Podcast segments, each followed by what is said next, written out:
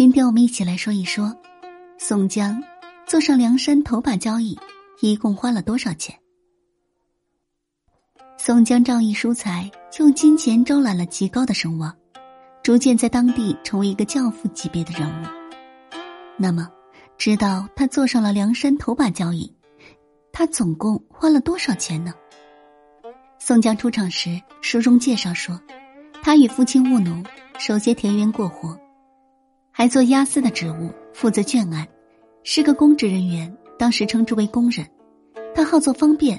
每每排难解纷，致使周全人的性命，如常散失棺材要饵，济人贫苦，扶人之困。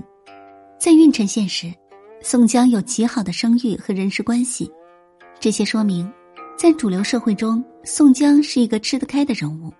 然而，有良好的社会关系不等于他是良民。为什么这么说呢？因为此时，宋江名为郓城县负责公文的吏人，这个行当既是官面。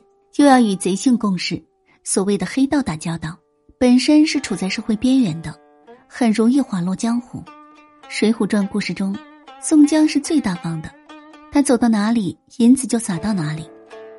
这是从文人士大夫立场上看问题。如果站在八天没有吃饱饭的江湖人立场上，绝不会这样想。常言道：“人无千日好，花无摘下红。”全部《水浒传》中。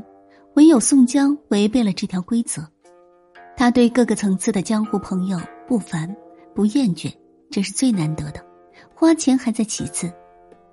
例如，武松在柴进的庄园里住了一年，其花销少说也是数十两银子吧。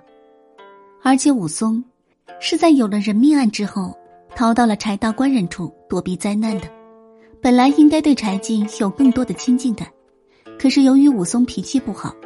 左右人都说他坏话，柴进对武松也非常的怠慢，使得武松对柴进无不怨言，甚至想投奔宋江。宋江在柴进处初见武松，就留武松在西轩下做一处安息。看武松的落魄样，就拿出银子为他做衣服。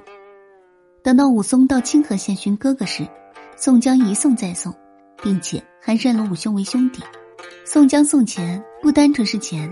里面有一份人情在，同样是仗义疏财的柴进就不能，而且柴进等人不会与江湖人沟通交流，《水浒传》中很少见他们与投奔来的江湖人谈心，更无宋江的终日追陪，并无厌倦的风范，因此，读宋大哥、公明哥哥可以叫响江湖，而且流传后世。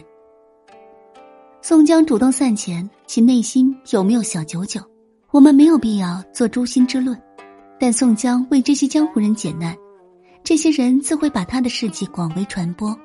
客观上，这是宋江在江湖上的一笔投资，江湖人也的确给他做了许多有形无形的回报。后来，他上了梁山，当了第二把手，继而变为第一把手，受到梁山好汉拥戴，这便是自然而然的事情。